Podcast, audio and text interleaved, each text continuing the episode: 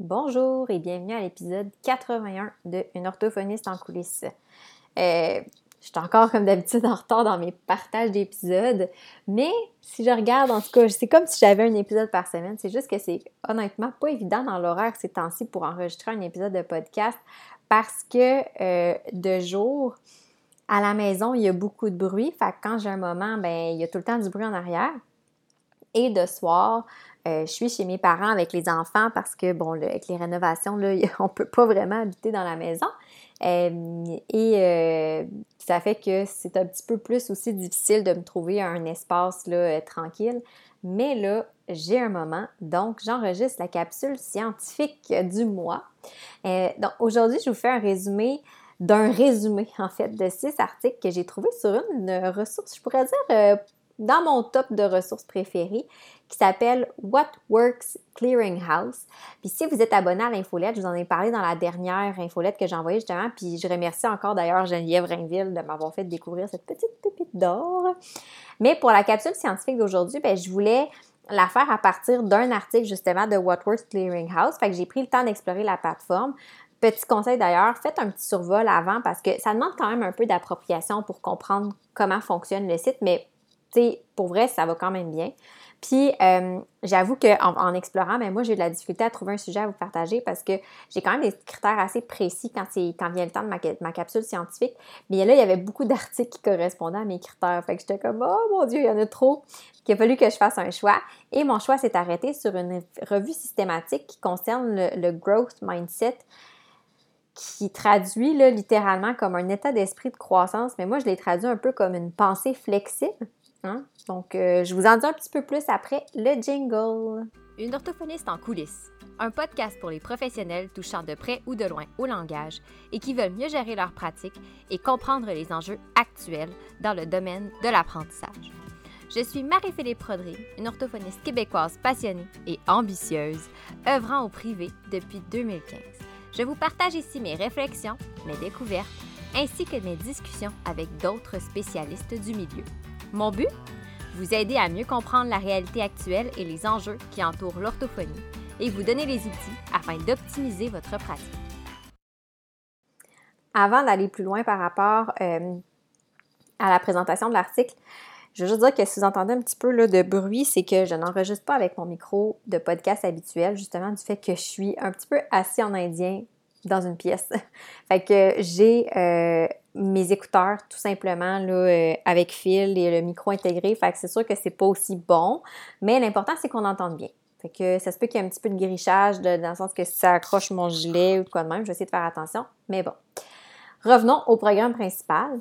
Donc, j'en ai déjà parlé, mais tous les articles que je présente dans mes capsules scientifiques, c'est sûr qu'ils sont influencés par mes questionnements du moment. Puis ces temps-ci, je vais être honnête, je me questionne vraiment beaucoup. peut-être que vous l'avez remarqué parce que c'est ce qui transparaît à partir de à travers mes publications, mes partages, mes réflexions. Je me questionne beaucoup sur qu'est-ce que moi je peux faire, euh, qu'est-ce que je peux implanter, qu'est-ce que je peux modifier dans ma pratique pour faire en sorte que mes clients soient plus engagés dans leurs apprentissages, et puis que ce qu'on voit ensemble, ce soit plus appliqué au quotidien. Fait que ça a un peu de soi que j'allais vous parler de pensée flexible ou le growth mindset. Puis comme chaque fois que j'ai un article pour euh, répondre à mes questions, bien, ça m'a fait honnêtement énormément réfléchir. Puis j'avoue que j'ai honnêtement envie de pousser le sujet plus loin par rapport à tout ce qui est l'autodétermination, tout ça. Et je me dis que ça doit être un bon signe, hein, c'est un bon départ. Fait que pour vous mettre un peu en contexte par rapport à ce que c'est que le growth mindset ou la pensée flexible, il faut savoir d'abord que euh, ce à quoi les étudiants attribuent leurs échecs ou leur réussite à l'école, ça a un impact sur la façon dont ils vont aborder l'école, puis dont ils vont percevoir leurs apprentissages, mais surtout sur la façon dont ils vont percevoir leur rôle vis-à-vis de leurs apprentissages.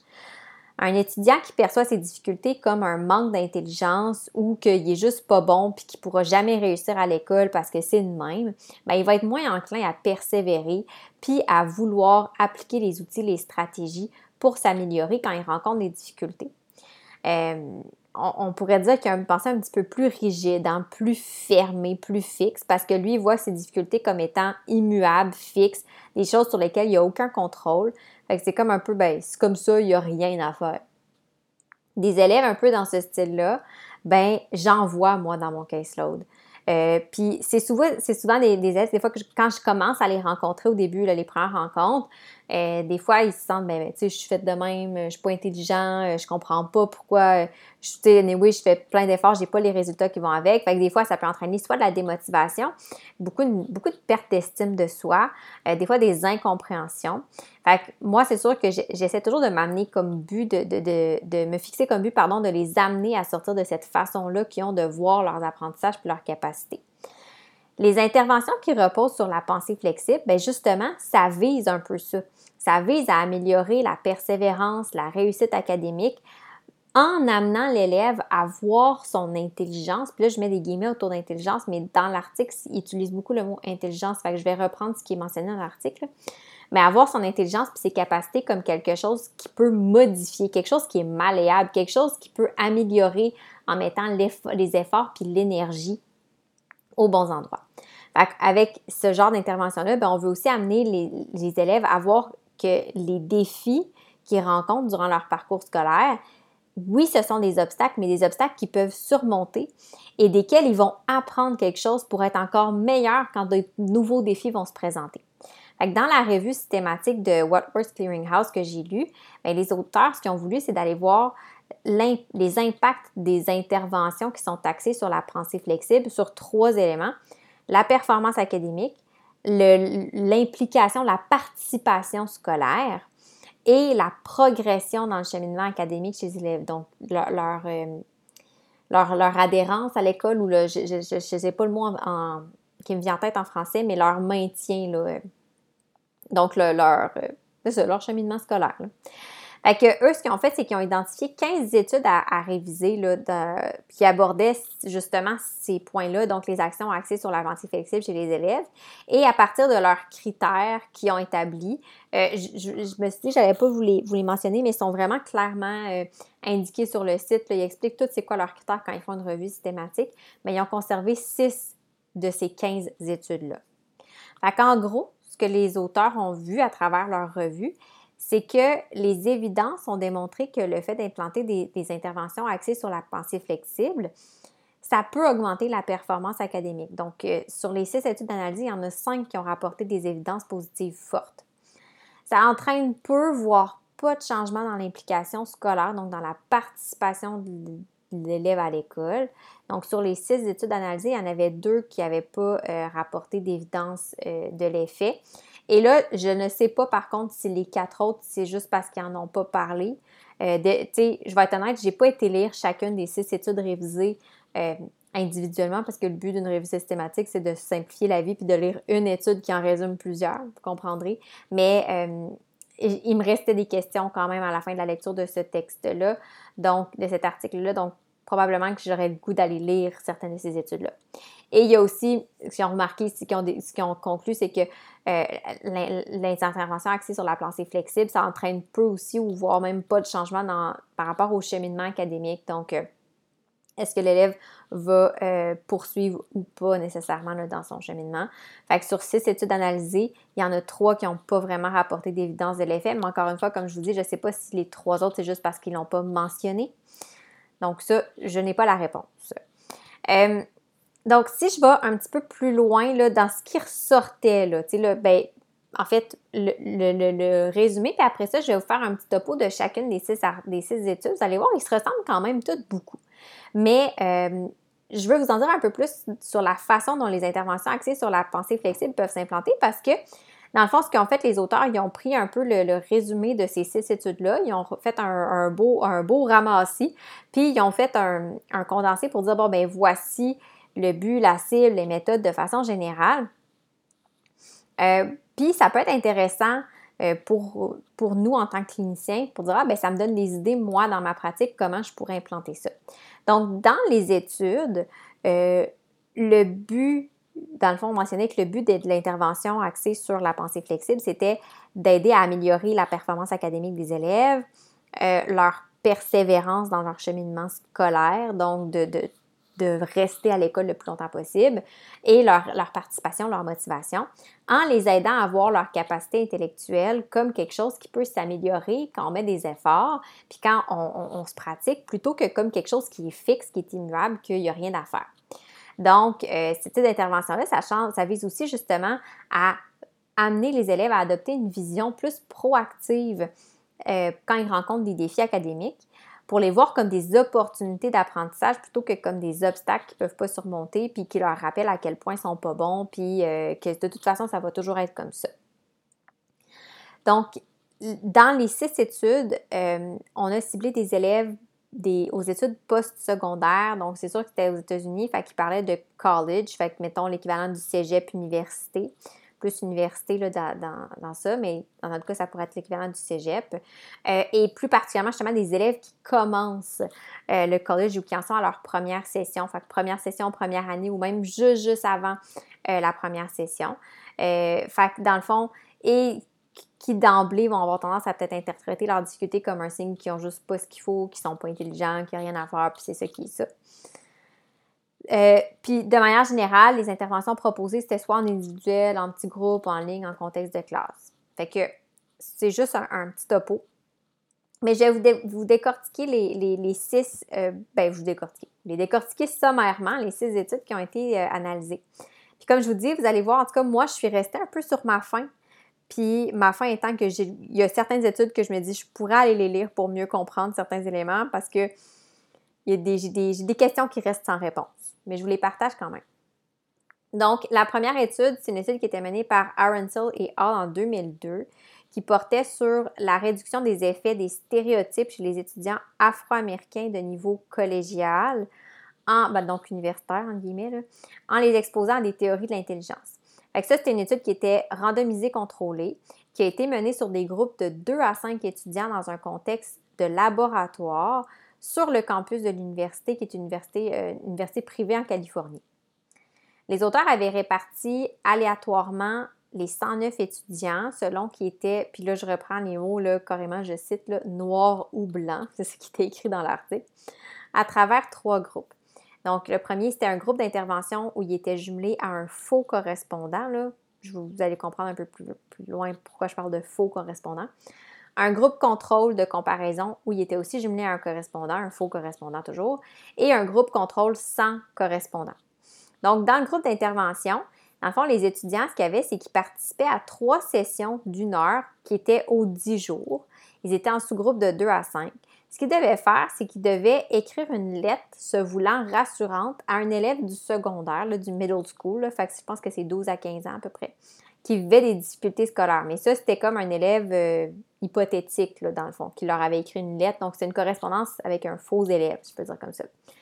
Ensuite, que les, euh, chercheurs ont mentionné aux, étudiants euh, du groupe d'intervention, ils ont dit, ben, ben, en fait, pas ensuite, mais pendant le processus, ils ont dit, ben, écoutez, l'intelligence, c'est quelque chose qui peut s'améliorer avec des efforts, du travail.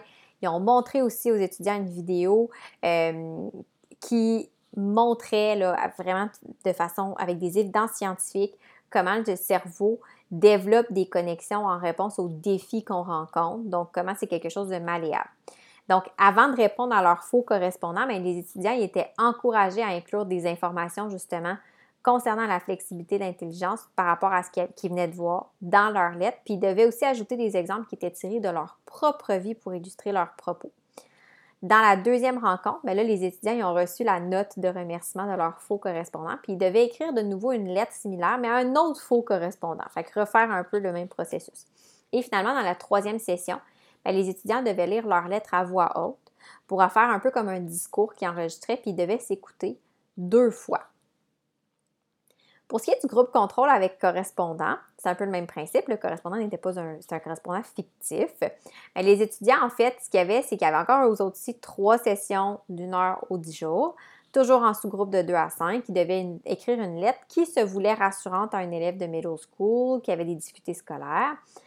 Mais dans ce contexte-là, les, chercheurs avaient mentionné aux étudiants que l'intelligence, ce n'était pas le seul attribut de la réussite. Ce n'est pas le seul élément qu'on va attribuer à la réussite qu'on pouvait avoir des forces et des défis variés. Puis ils ont montré aussi après ça une vidéo où il y avait des psychologues qui expliquaient comment l'intelligence, bien, c'est multifactoriel, c'est plusieurs habiletés, c'est pas quelque chose qui c'est pas un construit qui est euh, uniforme, homogène.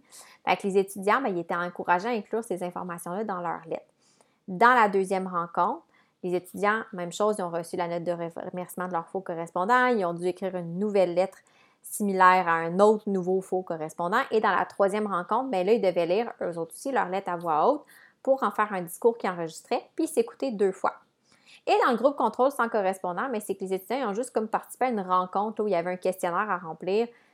Comme je dis, j'ai pas lu l'étude directement. Moi, je vous partage un résumé de cette étude-là. Fait que je sais pas le questionnaire portait sur quoi. Les auteurs de l'étude ont analysé un peu les résultats, puis ce qui ressortait grosso modo, ce qu'en fait, c'est qu'ils ont analysé les résultats scolaires des étudiants des différents groupes à la fin de leur session, neuf semaines après la dernière intervention. Et euh, il y avait euh, des différences seulement entre le groupe d'intervention puis le groupe contrôle avec correspondant qui étaient significatives par rapport à la réussite académique. C'est tout ce qui ressortait euh, dans le résumé. Et la deuxième étude, qui était menée par Botswick et Baker Blease en 2018, eux, ce qu'ils ont voulu faire, c'est qu'ils ont voulu voir si une intervention simple et rapide en lien avec la pensée peut favoriser la réussite scolaire. Encore une fois, on a une étude ici randomisée contrôlée. Vous voyez, les critères, hein, c'est pour ça qu'ils n'en ont pas choisi beaucoup. Euh, cette étude-là a été menée sur des étudiants qui participaient à un cours d'introduction à la psychologie dans une université publique en Oregon. Les auteurs, ce qu'ils ont fait, c'est qu'ils ont réparti aléatoirement les 260, ben, les chercheurs, les 278 étudiants du cours à travers trois groupes. Fait un groupe d'intervention axé sur la pensée flexible, un groupe contrôle où on parlait plus, on voyait plus, on présentait plus la pensée comme étant fixe, quelque chose de, un, mindset qui était fixe, et un groupe contrôle euh, plus axé sur la participation puis la présence en classe. Fait dans le groupe d'intervention, ce qu'on faisait, c'est que après avoir remis leur premier examen à leur cours de psychologie, les étudiants ont reçu une lettre de l'enseignant qui mentionnait des études récentes ayant démontré que bon, le cerveau humain c'est flexible, qu'on peut surmonter des difficultés, même nouvelles, avec la persévérance, des efforts pour renforcer nos faiblesses, nos difficultés avec le temps, donc les défis qu'on rencontre. Dans le groupe comparaison avec intervention, mais plus euh, ben, le groupe contrôle plus en lien avec la pensée fixe, donc, après que les étudiants ont eu remis leur premier examen à leur cours de psycho, ils ont reçu encore aussi une lettre de l'enseignant, mais dans cette lettre-là, l'enseignant mentionnait qu'on a tous des forces et des faiblesses différentes, qu'on aborde tous les défis et les obstacles de façon différente. Puis, pour ce qui est du groupe qui faisait que, ben, que se présentait en classe, dans le fond, après avoir qu'eux, ils ont eu remis leur premier examen en cours de psycho, ils ont reçu une lettre aussi de l'enseignant qui mentionnait justement l'importance de participer au cours, d'assister aux classes euh, pour avoir les bons résultats. Et le prof les remerciait de leur présence. Donc, les auteurs ils ont analysé les résultats scolaires des différents groupes à leur examen final à la fin de la session, mais eux, ils n'ont pas remarqué de résultats significatifs, de, différences significatives en ce qui concerne la réussite académique. Euh, mais, tu sais, dans ces deux études-là, ben, en tout cas, peut-être que dans l'étude, ils en ont parlé, mais dans le résumé, dans la revue systématique, ils n'ont pas mentionné euh, rien en lien avec euh, la motivation, la participation scolaire, le taux d'engagement, ni le, cursus scolaire. Fait que ça, je n'ai pas les informations. Puis c'est ça un peu qui qui m'a un peu titillé. J'étais comme, ah, j'ai l'impression, comme je dis, de rester sur ma faim. Il manque des détails. Dans une troisième étude qui était menée par Broda et Hall en 2018, eux, ce qu'ils ont voulu observer, c'est voir si une intervention sur la pensée flexible puis l'appartenance pourrait réduire les inégalités en matière de succès académique chez les étudiants. Encore une fois, on a une étude ici randomisée contrôlée qui a été menée sur des étudiants dans une université publique au Michigan euh, avant leur arrivée sur le campus. Donc, des étudiants qui étaient à la rencontre d'orientation pour leur programme ce que les auteurs ont fait, c'est qu'ils ont réparti aléatoirement les étudiants à travers trois groupes. Donc, on avait un groupe de 2189 étudiants euh, qui participaient à une intervention sur la pensée flexible, un groupe de 2210 étudiants qui participaient à une intervention sur l'appartenance à une communauté et un groupe de 2269 étudiants qui était en fait un groupe contrôle, tout simplement, le groupe de comparaison. Donc, dans le groupe d'intervention sur la pensée flexible, les étudiants devaient lire un article de magazine qui résumait des recherches démontrant que le cerveau, bon, c'était quelque chose de flexible, de malléable, que l'intelligence peut s'améliorer si on met des efforts quand on rencontre un défi, etc., etc. Et il devait ensuite rédiger un court, euh, un court texte en réponse à des questions, à savoir euh, comment ils ont ou pas appliqué, eux, la pensée flexible quand ils ont rencontré un défi là, euh, académique. Après ça, ils devaient aussi écrire une lettre qui incluait incluant des éléments provenant de l'article qu'ils ont lu, démontrant que le cerveau, c'est quelque chose justement qui est malléable, dans le but d'offrir des conseils à un futur étudiant qui serait éventuellement en première année d'université. Les étudiants qui étaient dans un groupe d'intervention mais axés sur l'appartenance à une communauté, eux, ils lisaient des textes pour les aider à s'adapter à leur nouvel environnement. Fait qu'on leur a donné des, informations sur la température au Michigan, euh, le campus en général, quoi trouver où, les ressources, euh, comment s'adapter à leur horaire de classe, euh, savoir où manger, etc., etc. Fait qu'ils ont ensuite eu à écrire un court texte en réponse à des questions, à savoir comment justement est-ce que les les, différentes informations qu'ils avaient vues, qu'ils avaient lues, les avaient aidés à bien débuter leur première session sur leur campus, puis dans leur expérience en général par rapport à ça. Les auteurs ont ensuite analysé les résultats scolaires à la fin de la, session d'automne, de leur première session. Ils ont aussi regardé le nombre de crédits, donc pour le nombre de cours complétés par les étudiants, et le taux d'inscription à temps complet des différents groupes. Donc, euh, quand le nombre de crédits, ça pourrait être par exemple parce que des étudiants ont abandonné certains cours en, cours de session? Euh, et euh, est-ce que j'en ai qui sont inscrits à temps complet ou qui sont inscrits à temps partiel? Donc, les différences relevant les différents groupes, ben, ce n'était pas significatif ni pour la réussite académique, ni pour l'inscription, mettons pour le, le taux de participation, d'engagement à l'école, puis ni pour la progression dans le cheminement scolaire. Encore une fois, tu sais, je me demande tout le temps, comme je dis, il, manque un peu de détails. J'ai pas poussé, j'ai pas été voir parce que ça a été quand même déjà long de lire et de traiter tout ça. Mais je vais sûrement euh, aller voir certains euh, de ces articles-là parce que j'ai comme l'impression de ne pas pouvoir me faire une tête encore. Puis dans une quatrième étude qui était menée par Sue et Hall en 2019, ce qu'ils ont voulu faire, c'est observer l'impact d'encourager une pensée, flexible, flexible pardon, chez les étudiants de première année d'université dans un programme de mathématiques. Encore une fois, on a une étude randomisée contrôlée. C'est quand même des bonnes études pour ça en termes de, rigueur scientifique, si je peux dire. C'est pour ça que je suis, curieuse, mais ces, ces études-là n'ont toutes pratiquement ou pas trouvé d'effet significatif. Donc, l'étude de Sue et Hall a été menée sur des étudiants de l'Université publique de l'Indiana. Euh, dans, le fond, dans sept groupes d'un cours de mathématiques qui était requis pour graduer. Fait les chercheurs, ce qu'ils ont fait, c'est qu'ils ont réparti aléatoirement les sept groupes d'étudiants en trois groupes. Donc, il y avait 89 étudiants qui se sont retrouvés dans un groupe d'intervention sur la pensée flexible, 68 étudiants qui se sont retrouvés dans un groupe de comparaison sur le rire et le stress, et 70 étudiants qui se sont trouvés dans le groupe comparaison, mais axé sur les conseils seulement. Donc, dans le groupe d'intervention sur la pensée flexible, ce que les étudiants devaient faire, c'était de lire un court article qui décrit la recherche mentionnant que le cerveau, c'est quelque chose de malléable, encore une fois, que l'intelligence, ça peut augmenter si on met des efforts, qu'on rencontre un défi. Et il devait ensuite écrire un texte qui répondait à trois questions. Donc, premièrement, résumer l'article, décrire une expérience personnelle où ils ont appris quelque chose de nouveau, puis donner un conseil à un étudiant hypothétique qui se sentirait pas intelligent, qui dit Moi, je, suis niaiseux, je suis pas bon, tout ça. Dans le groupe de comparaison axé sur le rire et le stress, les étudiants devaient lire un court article qui décrivait le rôle du rire dans la santé puis sur la gestion du stress. Fait ils devaient ensuite écrire un texte qui répondait à deux questions, donc résumer cet article-là, et décrire une situation personnelle où eux-mêmes ont utilisé le rire pour relaxer ou pour améliorer leur santé. Et finalement, les étudiants dans le groupe comparaison, qui était comme juste conseil seulement, n'ont pas lu d'article, euh, mais ils ont eu à répondre à des questions par écrit. Donc, ils devaient décrire une situation personnelle où ils ont réussi en classe, puis expliquer, pour selon eux, les raisons de leur succès. Et ensuite, ils devaient écrire une lettre, encore une fois, à un étudiant qui se serait senti pas intelligent, niaiseux, pas bon, puis lui offrir des conseils pour lui apprendre à... Euh, moi, ça m'avait fait rire, c'était écrit en anglais, mais pour apprendre à devenir plus intelligent. Je trouvais ça quand même drôle, mais je pense que vous comprenez. Des conseils pour qu'ils puissent s'améliorer. Encore une fois, ce que les auteurs ont analysé, c'est le taux de passation du cours, les résultats des étudiants euh, aux, examens finaux et euh, le taux de, rétention au semestre suivant. Donc, euh, les différences relevées encore une fois entre les groupes, c'était pas significatif sur le plan du cheminement académique. Le cheminement académique étant ceux qui ont continué versus ceux qui n'ont pas continué à l'école.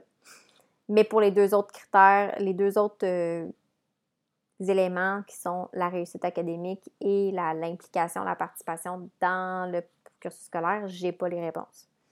La cinquième étude qui était menée par Yeager, Yeager en tout cas, je ne sais pas si je prononce ça correctement, et Tal, en 2016, euh, eux, ils ont observé le fait d'enseigner une.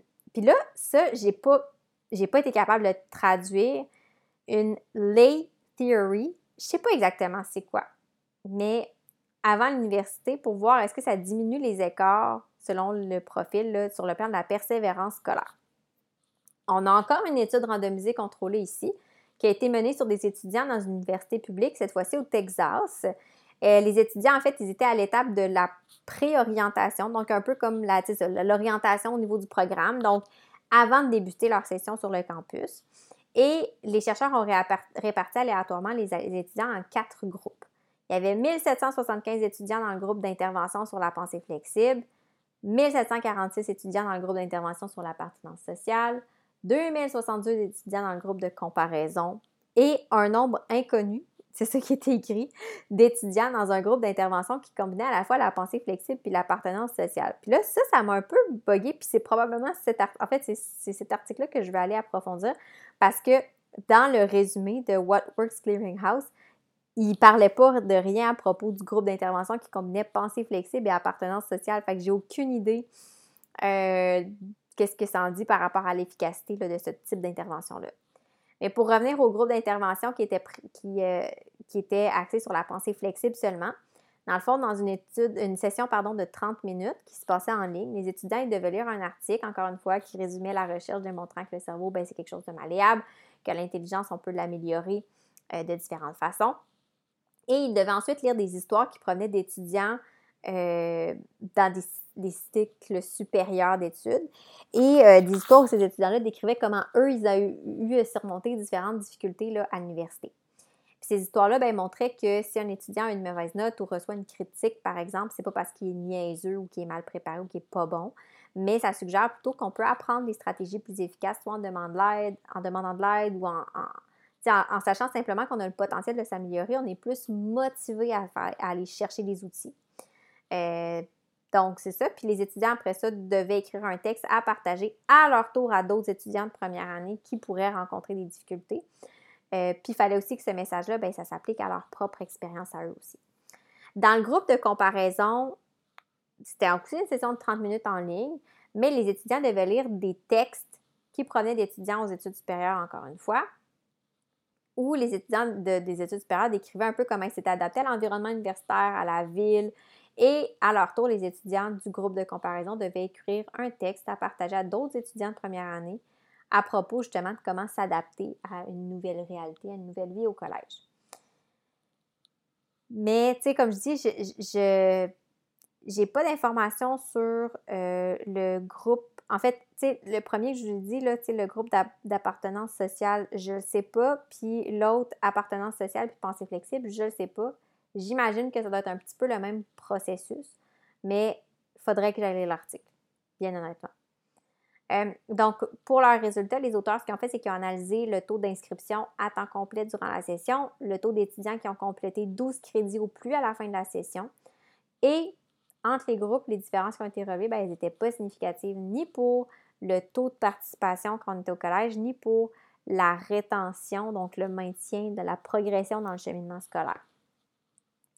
Et finalement, la sixième et dernière étude, c'est une analyse menée par Fink et Hall en 2018 qui visait à voir si l'intervention sur la pensée flexible permettrait d'améliorer les performances dans un programme de chimie auprès des minorités sous-représentées.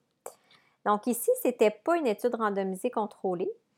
Euh, il y avait par exemple, il y avait quand même de la randomisation.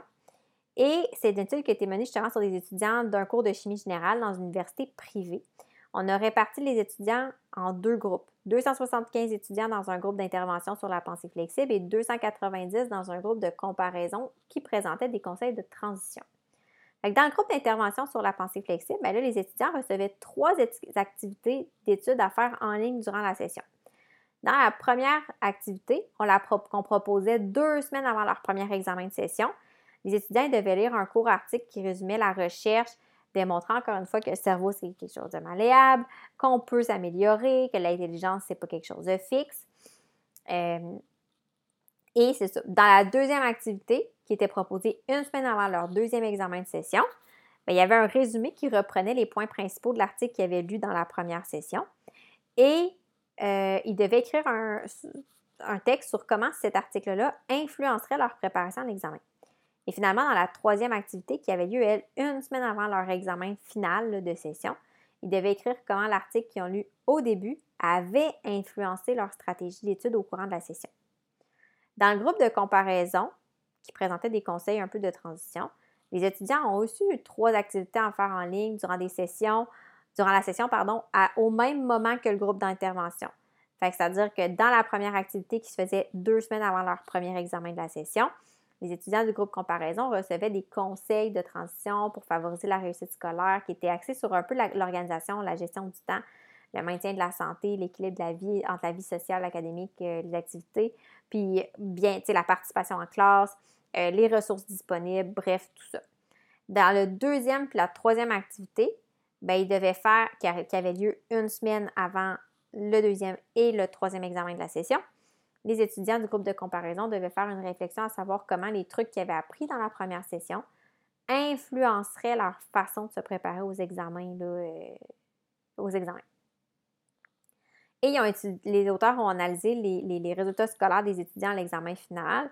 Et encore une fois, ce n'était pas significatif en ce qui concerne la réussite académique. Fait que moi, ce que je retiens de tout ça, en fait, c'est que, le, growth mindset, la, pensée flexible, je ne sais pas si je peux parler de toute détermination, mais c'est quelque chose que je trouve intéressant. Euh, personnellement, en, lisant ce texte-là, je suis restée sur mon appétit. Ça m'a confirmé que je voulais en apprendre plus. Mais je suis restée un peu sur mon appétit parce que là, ce que je remarque, c'est que, OK, bon, ben peut-être que c'est juste, juste l'intervention en soi n'a peut-être pas l'impact désiré ou peu importe. Mais, euh, j'aurais aimé, justement en apprendre plus sur l'impact que ça a, euh, sur la perception de contrôle que l'élève peut avoir sur ses résultats. J'aurais aimé voir aussi un peu mieux comprendre comment ça peut impacter, plus désolé pour l'anglicisme, impacter, mais comment ça peut influencer le niveau de motivation parce que c'est ça qui m'intéresse, moi, vraiment la motivation, puis c'est quelque chose que, je veux pouvoir transposer dans ma pratique. Fait que, c'est vrai que les études ont montré que, bon, ça peut, euh, une intervention qui met l'accent sur la pensée flexible, ça peut augmenter la performance académique, euh, ça n'entraîne pas vraiment de changement dans l'implication scolaire, la participation scolaire, ça n'entraîne pas vraiment de changement non plus sur le cheminement, donc, euh, tu sais, est-ce que je vais, je vais arrêter avant ou je me rends jusqu'au bout? Mais comme je dis, moi, je, je restée un peu sur mon appétit en lisant ça je me disais, au départ, moi, quand j'avais lu l'article puis l'abstract, j'étais comme, le growth mindset, c'est vraiment quelque chose que je pense qui est puissant. Euh, tu sais, moi, je, dans ma tête, ça, ça s'inscrivait dans les principes de théorie de l'autodétermination. Euh, c'est quelque chose que moi-même, de mon côté, j'essaie de mettre de plus en plus de l'avant avec mes jeunes parce que je crois que c'est vraiment pertinent de ce que je vois pour la motivation. C'est sûr que si on a l'impression qu'il n'y a rien qu'on peut faire, qu'on peut changer, c'est démotivant. Quand on sait qu'on a un certain contrôle, bien, ça peut nous remotiver. Euh, surtout au secondaire puis au cégep, je trouve. Puis encore plus, justement, au cégep, même parce qu'on encourage l'autonomie, la participation. Fait que si on est motivé, j'ai l'impression qu'on va mieux s'impliquer dans nos apprentissages. Puis je pense que le, growth mindset, l'intervention sur la pensée flexible, ça a sa place dans mes rencontres, dans mes suivis. Mais il va falloir absolument que je pousse davantage mes recherches par rapport à tout ce qui est autodétermination. C'est un sujet qui m'intéresse beaucoup, honnêtement. Puis je, pourrais, je, sens que ça pourrait vraiment m'aider à rendre mes suivis plus significatifs puis pertinents pour mes jeunes et leurs parents. Mais en ce moment, je suis encore beaucoup dans les questionnements. Fait que là, je vous ai fait une capsule scientifique qui reste sans réponse. Ben, je dis sans réponse. Ça, précise certains éléments. Euh, moi, ça m'a donné peut-être des petites idées pour euh, ce qui est de l'intervention, dire Ah, OK, euh, tu sais, quand il donnait des suggestions d'intervention. Ça, je trouvais ça bien, mais c'est ça. Je pense qu'il m'en manquait un petit peu, puis j'aimerais ça pousser un peu plus. Fait que peut-être qu'une prochaine capsule scientifique portera aussi sur le sujet à suivre parce que, comme j'ai dit en introduction, ben, c'est assez en lien avec les questions que je me pose dans le moment. Puis si vous aussi, vous avez des questions ou vous avez pas entendu parler de l'autodétermination ou de la pensée flexible, tout ça, euh, je serais vraiment curieuse d'en discuter avec vous parce que, comme je vous dis, c'est vraiment quelque chose qui m'intéresse. C'est quelque chose que j'aimerais appliquer plus dans, mes pratiques, dans ma pratique pour la rendre plus, euh, plus je ne sais pas si c'est le mot, mais pas plus terrain, mais me sentir plus efficace moi aussi dans les aides que j'apporte à mes jeunes. Et sur ce, ben, je vous souhaite une belle semaine, puis je vous dis à un prochain épisode. Si vous avez apprécié cet épisode, je vous invite à vous abonner à mon podcast pour ne rien manquer et être avisé lorsque de nouveaux épisodes seront publiés. Je vous invite également à me laisser un commentaire ou même une cote de 5 étoiles peut-être pour me permettre de réaliser ma mission qui est de démocratiser l'orthophonie et tout ce qui entoure les besoins particuliers. En laissant un commentaire ou une note, vous permettez à mon podcast d'être plus visible pour qu'un plus grand nombre de personnes puissent en profiter.